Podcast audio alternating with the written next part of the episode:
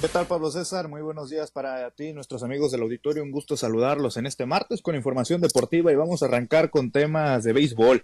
El día de ayer, pues lamentablemente, como ya se dio a conocer por el día de ayer, pues todo, todo el día, vaya la redundancia, pues estuvo comentando este tema del pitcher sinaloense de los Dodgers de Los Ángeles, Julio Urias, quien fue detenido nuevamente y acusado de delitos graves de violencia doméstica. Esto durante la noche del pasado domingo 3 de septiembre al salir precisamente del el juego entre el, AFC y el conjunto del Inter de Miami, un mexicano, Carlos Vela, y estuvo presente, por cierto, en el partido contra Lionel Messi, y pues bueno, eh, tras estas acusaciones, tras ser detenido, salió libre la mañana de este pasado lunes tras pagar una fianza de 50 mil dólares.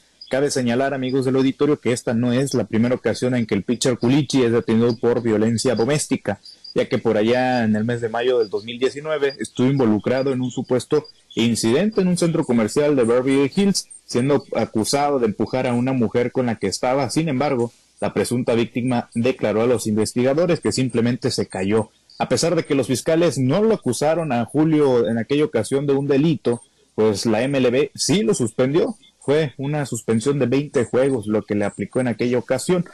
Y para este momento, tras darse a conocer pues esta situación, los Dodgers de Los Ángeles dieron a conocer que el sinaloense no estará viajando momentáneamente con el equipo.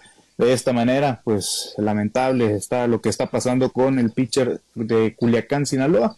Y en una opinión, amigos del auditorio, creo que con esto pues acaba la carrera de Julio Urias con el equipo de los Dodgers de Los Ángeles. Y en caso de que se le sea comprobado esta situación de violencia doméstica, seguramente se le acabará su carrera en las grandes ligas.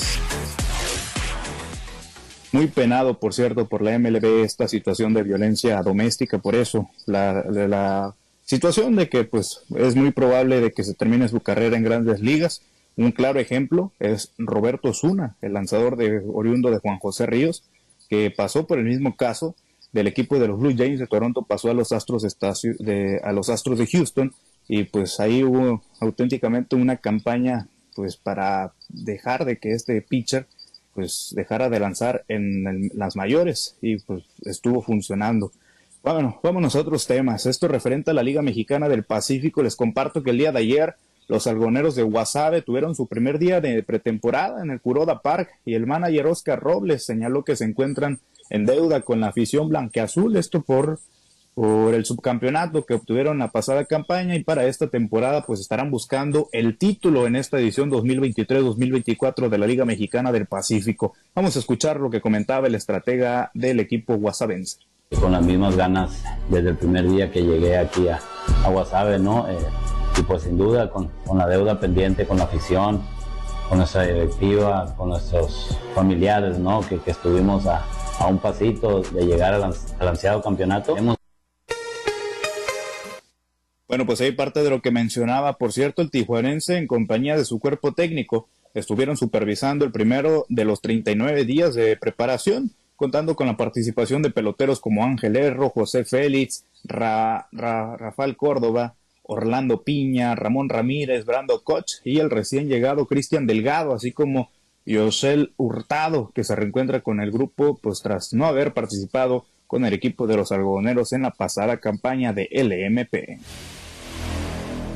Nos trasladamos ahora a la capital sinaloense y les platico que el equipo de los tomateros de Culiacán anunciaron el regreso del pitcher norteamericano Roel Ramírez como su quinto refuerzo extranjero para la próxima campaña de Liga Mexicana del Pacífico.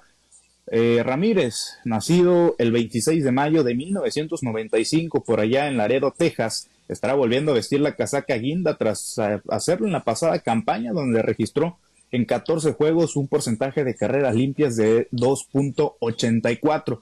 Cabe mencionar que actualmente pues es elemento del equipo de los Pericos de Puebla y se encuentra esperando rival en la Serie del Rey a lograr el campeonato de la zona sur. Vamos a más información referente al fútbol mexicano. Les platico que el sinaloense Gerardo Espinosa pues admitió que tiene que aprender a leer bien el reglamento. Esto tras su fichaje fallido con el equipo del Puebla. El entrenador eh, guamuchilense renunció a su cargo en la selección mexicana sub-23, esto para tomar las riendas del equipo de la franja Sin embargo, no pudo hacerlo, no pudo estar en el banquillo camotero luego de que las normas de la Liga MX no lo permitieran. Vamos a escuchar sus declaraciones. Son situaciones que se van dando y me parece que cada uno, repito, tendría que aprender a manejar mejor este tipo de situaciones y de mi parte no hay, no hay ninguna otra situación. Eh, tengo que aprender a leer bien los reglamentos. Y se preguntarán, amigos del auditorio, por qué no pudo llegar al equipo de Puebla. Y es que de acuerdo a los estatutos de competencia de la temporada 2023-2024 que publica la Liga MX, en el artículo 47 se establece que los integrantes de su cuerpo técnico o de un cuerpo técnico que hayan estado con la selección mexicana, en este caso la sub-23, no podrán irse a dirigir a un equipo en ese mismo torneo. Y la Liga MX ya había iniciado eh, cuando pues tomó esta decisión de dejar a la selección mexicana y tendrá que esperar para volver a dirigir a un conjunto hasta que inicie un nuevo torneo. Más información del deporte más popular del mundo, les comparto que inició la concentración de la selección mexicana de fútbol y Julián Quiñones, jugador colombiano y también naturalizado mexicano del América, pues fue considerado para esta concentración del equipo tricolor por allá en el centro de alto rendimiento, pese a no estar convocado. A falta de finalizar, pues trámites para la naturalización, y como parte de su proceso de adaptación, según publica la Federación Mexicana de Fútbol, Quiñones fue llamado por el Jimmy Lozano, quien pues está trabajando con el resto de los convocados para su llamado eh, en los partidos de la fecha FIFA de este mes de septiembre, del próximo fin de semana, por cierto, en donde México se medirá contra Australia y Uzbekistán. Bueno, Pablo César, es la información deportiva más relevante al momento. Bien, eh, gracias, Misael. Y bueno, pues lo de Julio Urias, una, una verdadera tragedia, ¿no? Digo, pues para obviamente su, su carrera, para el béisbol mexicano, pero pues allá no hay tolerancia, ¿no? Para ese tipo de actitudes, ¿no? Para la violencia doméstica o las agresiones a las mujeres de manera particular. Sí, efectivamente, allá en grandes ligas, en las mayores, es muy penalizado este tema de la violencia doméstica. Muchos peloteros, e incluso en todas las ligas de Estados Unidos, pues han pasado eh, varios deportistas por este caso y la mayoría de ellos pues su carrera ahí finaliza auténticamente y tienen que recurrir a ir a otras ligas de otros países pues para seguir desempeñándose como profesionales, Pablo César. Es el caso de Roberto Zuna, ¿verdad? Efectivamente. Sí, Después de salir de los Astros de Houston, tuvo que ir a la Liga Mexicana de Béisbol con el equipo de los Diablos Rojos del México. Ya posteriormente se dio su firma con el equipo de Japón por allá con los halcones de SoftBank. Bueno. Bueno, pues ojalá, pues ya veremos, ya veremos una vez que se desahoguen los procesos judiciales allá en Estados Unidos, cuál es el futuro para Julio Urias. Gracias, Misael.